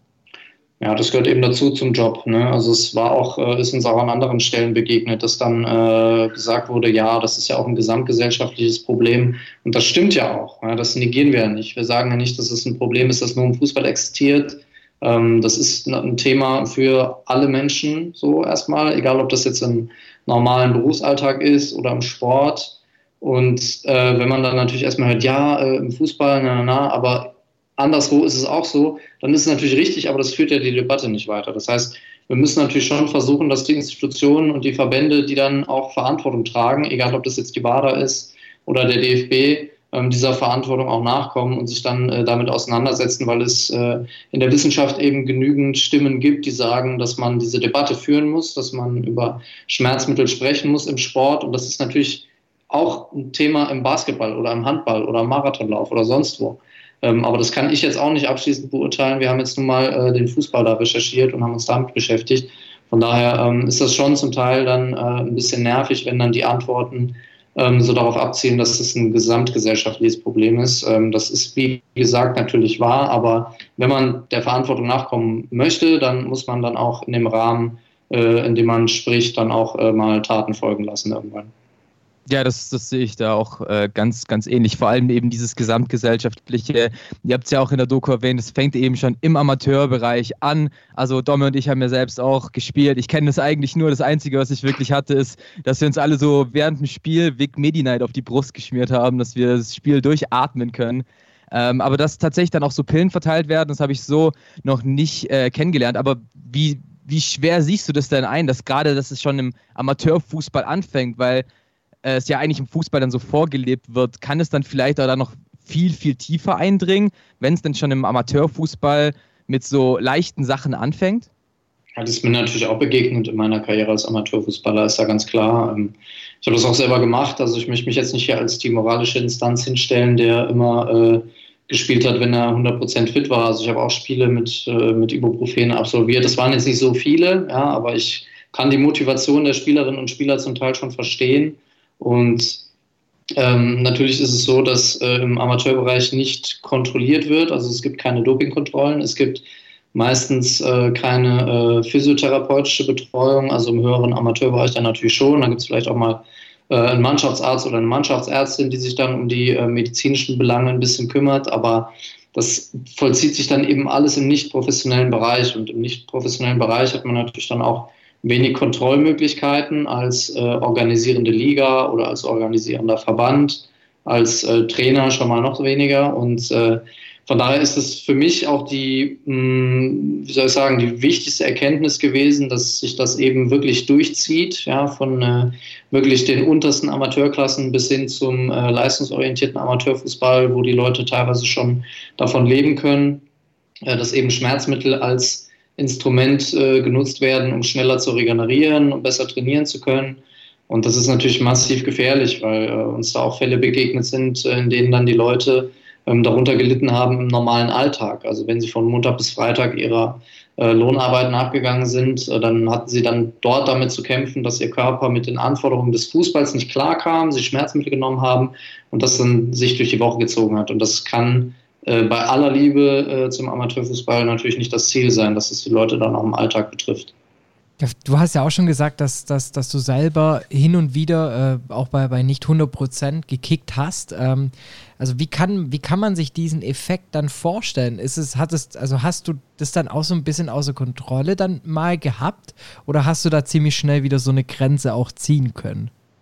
Also ich habe das in meiner Wahrnehmung immer ganz gut unter Kontrolle gehabt. Also ich wusste eben, äh, und habe ich dann auch beraten lassen, äh, wenn es jetzt eine Geschichte ist, wo ich weiß, dass strukturell nichts kaputt gehen kann und vielleicht ein Tape-Verband unterstützend wirkt, und äh, ich dann den Schmerz insofern dämpfe, dass ich die 90 Minuten durchhalte. In solchen Fällen habe ich das schon gemacht, ja, wenn eben auch eine Indikation vorlag und äh, dann eben gesagt wurde, jo, da kann aber jetzt eigentlich nicht mehr so viel kaputt gehen, beziehungsweise es kann nicht schlimmer werden, dann habe ich auch eine Ibuprofen genommen, ist doch klar. Aber wenn äh, ich mir anschaue, was die äh, Ergebnisse waren unserer ähm, Schmerzmittelumfrage im Amateurfußball, da war es eben so, dass 40 Prozent der Leute, die angegeben hatten, dass sie Schmerzmittel nehmen, das tun, weil sie keine Schmerzen haben, sondern weil sie äh, vom Kopf her sich belastbarer fühlen möchten, weil sie ähm, ja einfach prophylaktisch in das Spiel hineingehen, in dem Wissen, okay, äh, ich habe jetzt ein Schmerzmittel genommen, mir passiert nichts. Und das ist natürlich hochgradig gefährlich, weil da ist eben dann der Missbrauch auch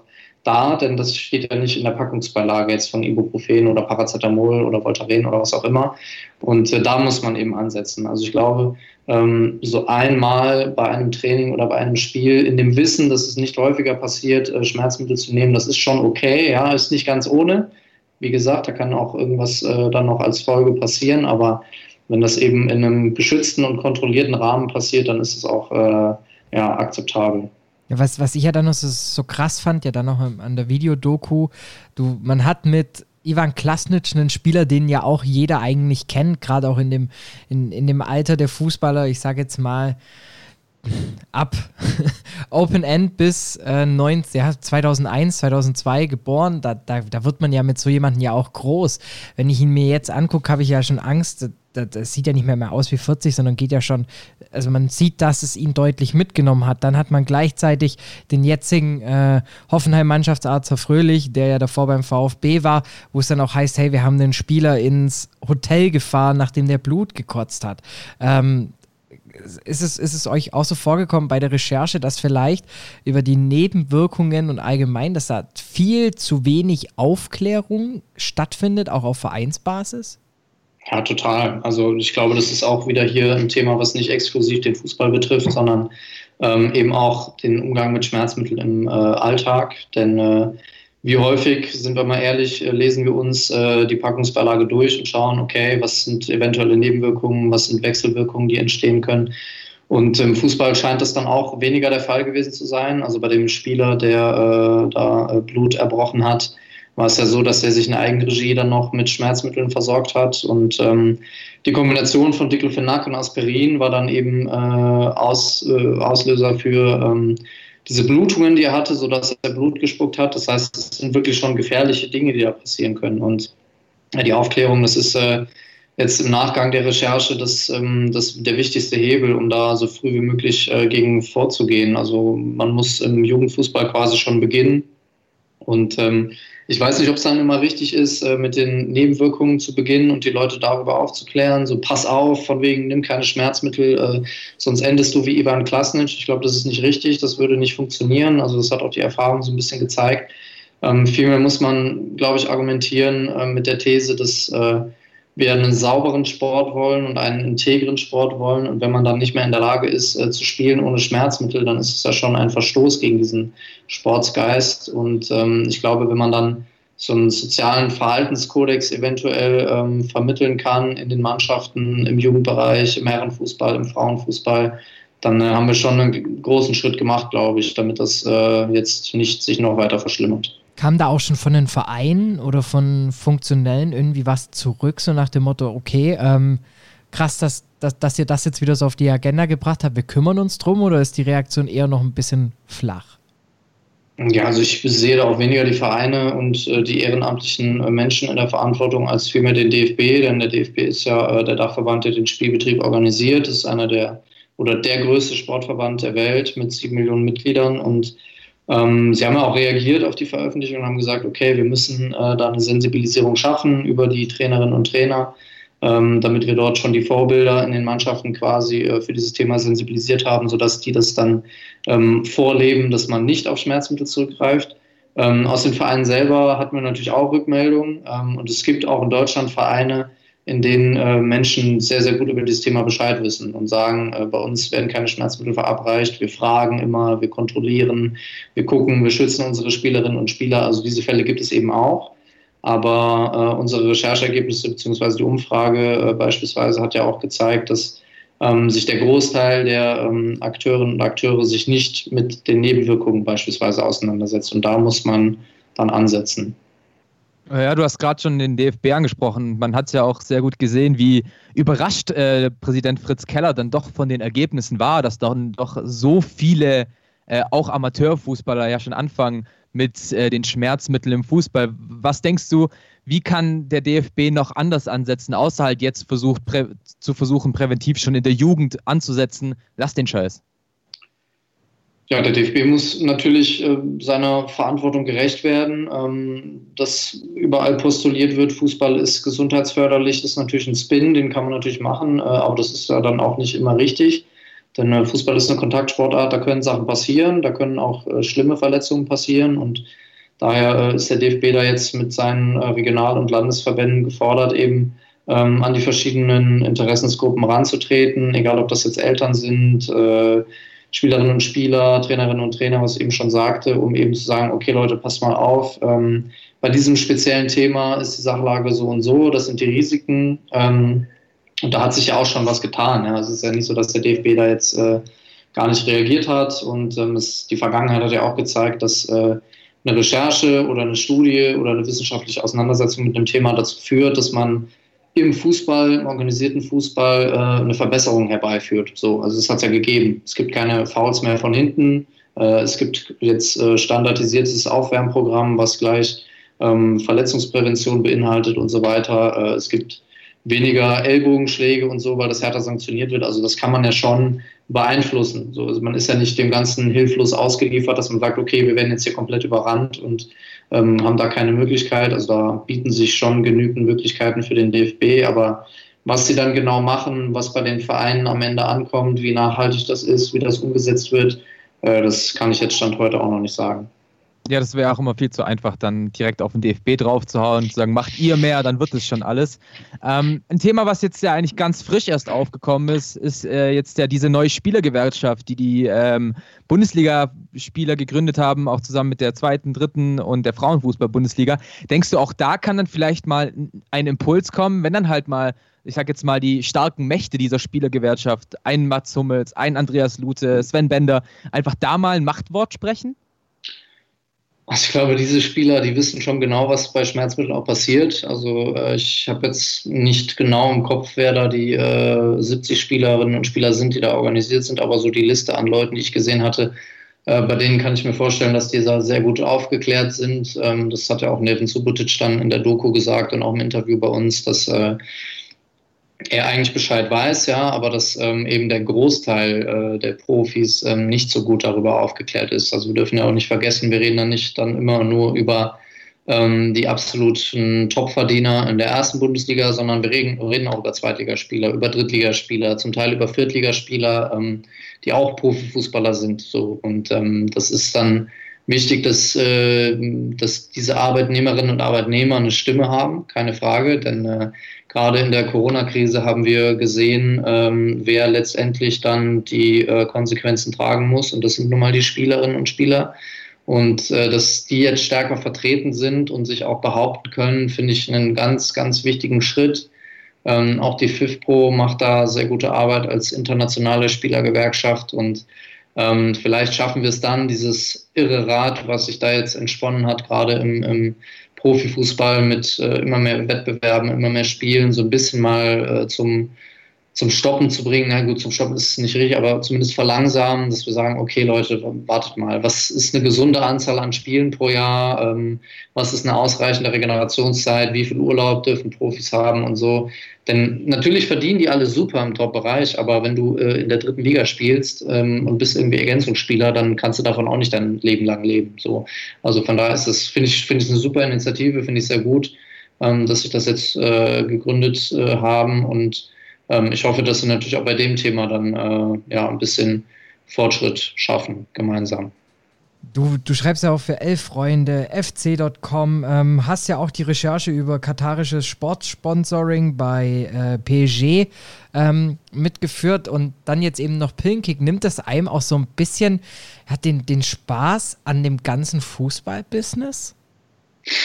das ist eine sehr gute Frage. Ähm, ja, es ist schon so, dass ich emotional nicht mehr so involviert bin, wie das noch vor einigen Jahren der Fall war. Das äh, stimmt. Ähm, es ist immer noch so, dass ich äh, jetzt in meinem naiven Glauben davon ausgehe, dass der Fußball ähm, als ähm, eine der größten Sportarten der Welt eine unheimliche Kraft entwickeln kann und äh, gesellschaftlich und sozial und ähm, individuell unheimlich viel schaffen kann, weil es eben ein sehr einfaches Spiel ist und ähm, die Missstände beziehungsweise die Schattenseiten, die sich da so entwickeln, äh, ich meine, da sind wir ja alle mehr oder weniger über, äh, auf dem Laufenden. So, also spätestens durch Football Leagues ist ja das dann auch in der breiten Bevölkerung angekommen, dass wir uns überlegen, okay, was passiert jetzt hier mit dem Fußball überhaupt? Ähm, äh, wird er nicht eventuell sogar äh, missbraucht an der einen oder anderen Stelle äh, für Gewinnstreben und so. Das heißt, diese Gedanken ähm, kommen natürlich dann, egal wo, ob das jetzt PSG, ob das bei PSG ist oder bei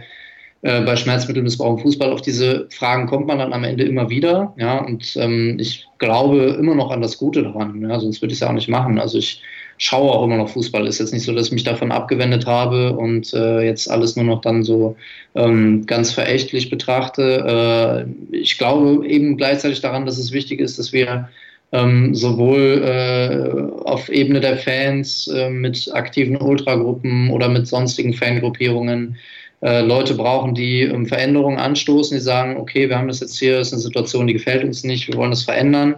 Ähm, das braucht es in den Medien natürlich genauso, das braucht es ähm, in dem Business selber äh, und da sind wir alle dann ein bisschen gefordert, weil ähm, schimpfen ist immer einfach äh, über die Zustände, aber damit sich was verbessert, muss man halt irgendwas machen irgendwann mal. Sehr, sehr starkes Statement und ja, ich war dann eigentlich, ich war eigentlich auch immer so der Meinung, wenigstens gibt es noch die Kreisliga, die wirkliche Ehrlichkeit im Fußball. Aber dann merkt man auch durch eure Doku dann einfach, wenn man mitbekommt, es werden auch Summen im Kreisliga-Fußball gezahlt. Also ich glaube, so einfach ist es dann doch nicht einfach zu sagen, ich äh, stelle mich Sonntagmittag auf den Kreisligaplatz und da sehe ich dann noch den echten Fußball. Das ist dann eben auch, denke ich, so ein, so ein Problem, was wir da mit der ganzen Situation noch haben. Ja, total. Also auch da gibt es Rassismus, auch da gibt es Diskriminierung, auch da gibt es äh, Sexismus und äh, wie du schon sagst, kommerzielle Auswüchse, die äh, nichts mehr mit äh, einem gesunden Sport zu tun haben. Also Kreisliga ist cool, keine Frage, aber auch da gibt es Sachen, die man verbessern kann oder die besser, besser laufen können. Jetzt hast du ja schon gesagt, Doping ähm, ist ja das große Thema ja auch dahinter. Jetzt kam es durch Schmerzmittelmissbrauch sozusagen zum ersten großen Thema. Ähm, auf, also auf was kann man sich denn freuen? Wie geht denn die Reise jetzt weiter bei der Recherche? Ja, das ist äh, eine weitere sehr gute Frage. Das wird sich jetzt zeigen. ähm, also es war schon so, dass jetzt diese Schmerzmittelmissbrauchnummer uns da sehr stark in äh, Beschlag genommen hat und wir jetzt natürlich dann auch weitermachen wollen und gucken wollen, ähm, wie kann man äh, dieses medizinische, gesundheitliche Thema im Fußball weiter bespielen. Ähm, wie sieht es aus mit Doping? Ja, generell. Also Stand jetzt ähm, würde ich mal vorsichtig behaupten, äh, dass es kein systematisches und kein äh, flächendeckendes Doping im Fußball gibt. Aber da auch wieder äh, haben wir Graubereiche, ähm, wo äh, die Integrität des Wettbewerbs nicht immer so gewährleistet ist, würde ich sagen. Und ähm, dann ist es auch für uns ein Ansatzpunkt, dann zu sagen, wir machen weiter, weil es eben auf den verschiedenen, verschiedensten Ebenen uns begegnet, dass äh, ja, unterschiedliche Leute versuchen, Profi zu schlagen aus dem Fußball. Und ähm, ja, da gibt es sicherlich noch die eine oder andere äh, Recherche, die da möglich ist, keine Frage. Was dann da am Ende bei rumkommt, keine Ahnung, äh, da werden wir noch ein bisschen Zeit brauchen für, aber ist auf jeden Fall etwas, wo ich mit ziemlicher Sicherheit behaupten kann, dass ähm, mein Korrektivkollege Jonathan Sachse und auch die Menschen der AD-Doping-Redaktion Bock drauf haben. Worauf ich jetzt auch noch richtig Bock habe zum Ende, hat jetzt weniger mit Pillenkick zu tun. Aber weil wir ja natürlich auch allgemein über Fußball quatschen. FC.com, ich nehme mal davon an, du bist ein glühender Kölner Anhänger? Gewesen, ja. Gewesen, ui.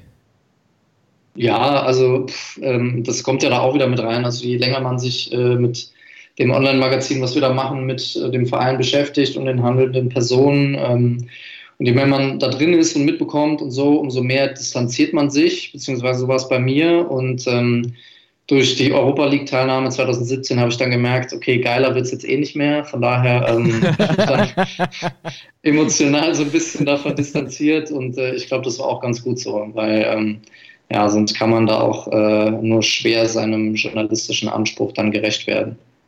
Wie siehst du das denn auch gerade mit diesen ganzen Clubmedien, weil du es jetzt auch schon angesprochen hast? Ähm, die Entwicklung, dass, dass immer mehr Eigencontent von den Vereinen produziert wird. Ich, also aus journalistischer Sicht ist es ja natürlich ein Unding. Ähm, aber wie findest du da allgemein die Entwicklung mit Club-TVs, mit Club-Radios, mit Club-Magazinen etc. pp?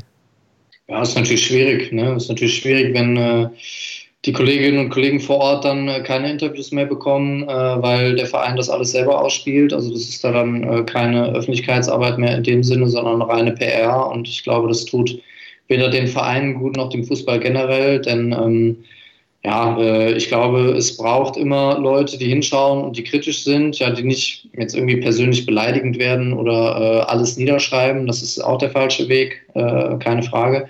Aber es ist, muss doch möglich sein, dass man äh, an den verschiedenen Standorten ähm, die Menschen mit Informationen versorgt, die, ähm, die sicher sind, ja, die verlässlich sind und dass man da auch in eine Debatte eintreten kann, äh, ohne dass der Verein die Deutungshoheit über gewisse Themen hat. Und ähm, ich glaube, das ist wichtig, dass es unabhängige Medien gibt, ja, dass es äh, auch aus den, aus den verschiedenen Fangruppierungen äh, verschiedene, keine Ahnung, Fanzines gibt oder Podcasts oder, oder sonstige ähm, Publikationen, die sich eben damit auseinandersetzen, weil solche Sachen eben auch was anstoßen können. Ja, denn ähm, wenn die Leute was aus Leidenschaft machen, kannst du dir sicher sein, dass die da ähm, nicht irgendwie aus äh, monetären Interessen ihre Zeit investieren und dann kommt, glaube ich, am Ende immer mehr für den Verein warum, als wenn man das alles selber versucht zu steuern.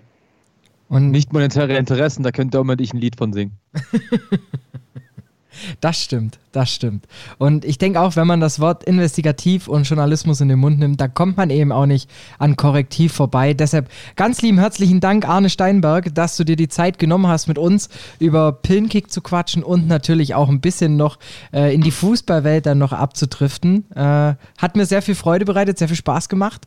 Ähm, wenn du magst, wir nehmen immer donnerstags auf, gesell dich einfach dazu. Ruft mich einfach an, wenn ich, wenn ich online bin, ich komme dazu. Das ah, hast du cool. gesagt. Das hast du gesagt.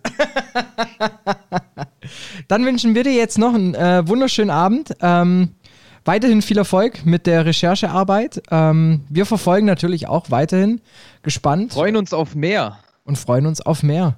Danke dir. Ja, danke. Danke an euch. Alles Gute. Dankeschön.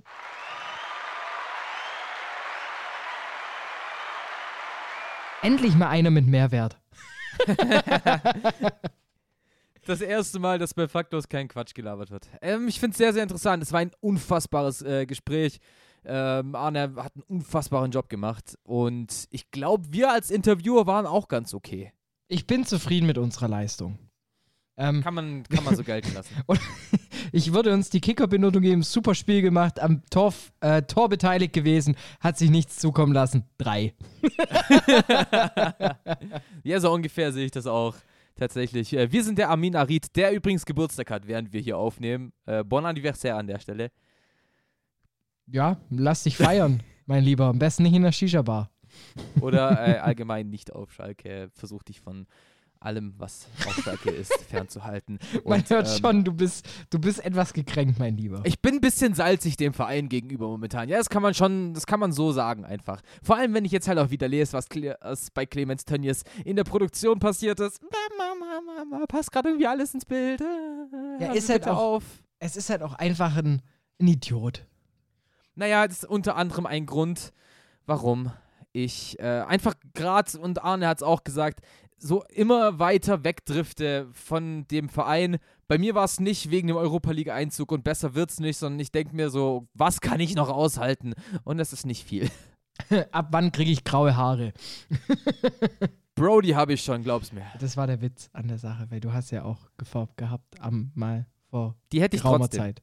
Naja. Vor grauer Zeit. Vor naja, naja, kommen wir zu den positiven Sachen. Das Faktlos Unquiz. Du hast gesagt, das Faktlos Unquiz wird sehr, sehr schwer für mich. Was für positive Sachen?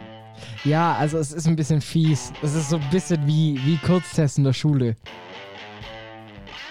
Französisch bei Herr Jäger. Es ist, es ist, es ist, äh, es ist Gemeinschaftskunde bei Herr Bentele. Ja, das geht ja noch. Gemeinschaftskunde kann man sich immer mal ein bisschen was aus der Nase ziehen. So eine Karikatur beschreiben kann ich immer noch. Also, wie viele Antwortmöglichkeiten willst du? Komm. Such dir was, was raus zwischen, an? zwischen. Zwei am besten. Dann machen wir zwischen drei und fünf. Ja, machen wir vier, die goldene Mitte, ganz klar. Die goldene Mitte, alles klar. Oh, es tut mir irgendwie auch leid. Also, es ist fies. Naja. Also, Dani, wir Wenn haben. jetzt irgendwas mit gelaufenen Kilometern oder so kommt. Nee, nee, also den Darida Okay. lasse ich dir, den hebe ich dir für wann anders auf. Ähm, wir haben ja gerade über Pillenkick gesprochen. Wie viele äh, Amateurfußballer und Fußball haben denn an der Schmerzmittelumfrage bei Korrektiv mitgemacht? A. 978. B. 1142. C. 1200 oder D. 1050. Was, was war zwischen B und C, äh, zwischen C und D nochmal? Äh, C war 1200 und D war 1050. 1050. Ähm. Okay, die. Das ist halt auch, weißt du, du bewegst dich halt gerade in so einem 200er Bereich. Ähm, also 900 irgendwas war A, 1020 war B oder was war B? B war 1142. Okay, okay, okay, okay. 1142 schließe ich einfach mal kategorisch aus, weil es die Mitte ist und du, glaube ich, einfach nur einen Wert in der Mitte gesucht hast. Ähm, 1050. Klingt sehr cool.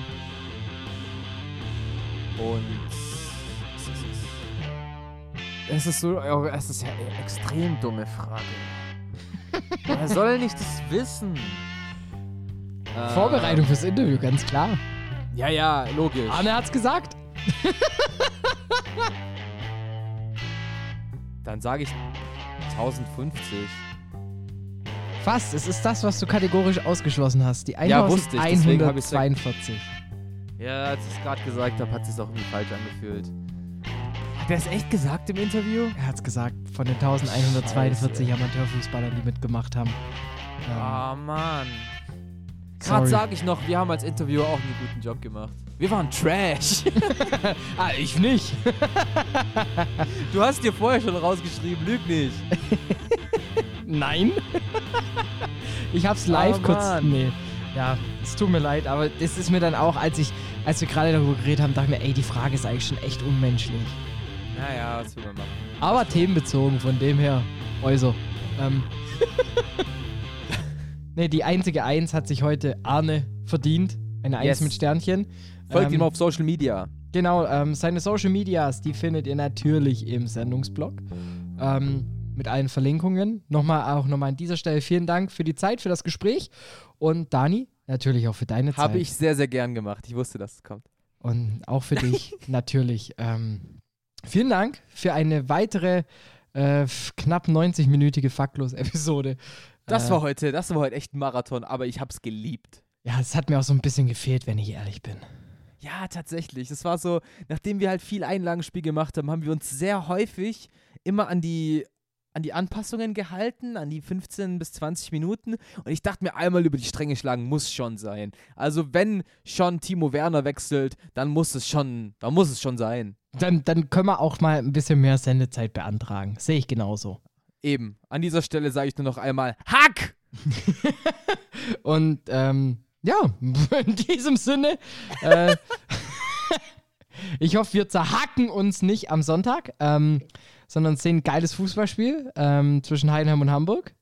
Und Ja, wir wollen doch beide das gleiche ungefähr. Also. wir wollen beide das gleiche und der VfB steigt aus, äh, auf. Und in diesem Sinne, ähm, das war's von meiner Wenigkeit. Klöster, over and out. Vielen, vielen Dank für die Aufnahme, Domme. Vielen Dank fürs Zuhören. Wir hören uns nächste Woche wieder. Genießt das Bundesliga-Wochenende. Ciao. Seidel und der Klöster, ja, von den beiden halte ich nichts. Ja, mit denen wären die Bayern nicht Meister geworden. Äh, Höchste Disziplin, Männer. Äh, Jetzt beginnt ein neuer Abschnitt, äh, die heiße Phase. Jetzt geht's los. Faktlos, der Fußballpodcast mit Seidel und Klöster auf meinsportpodcast.de.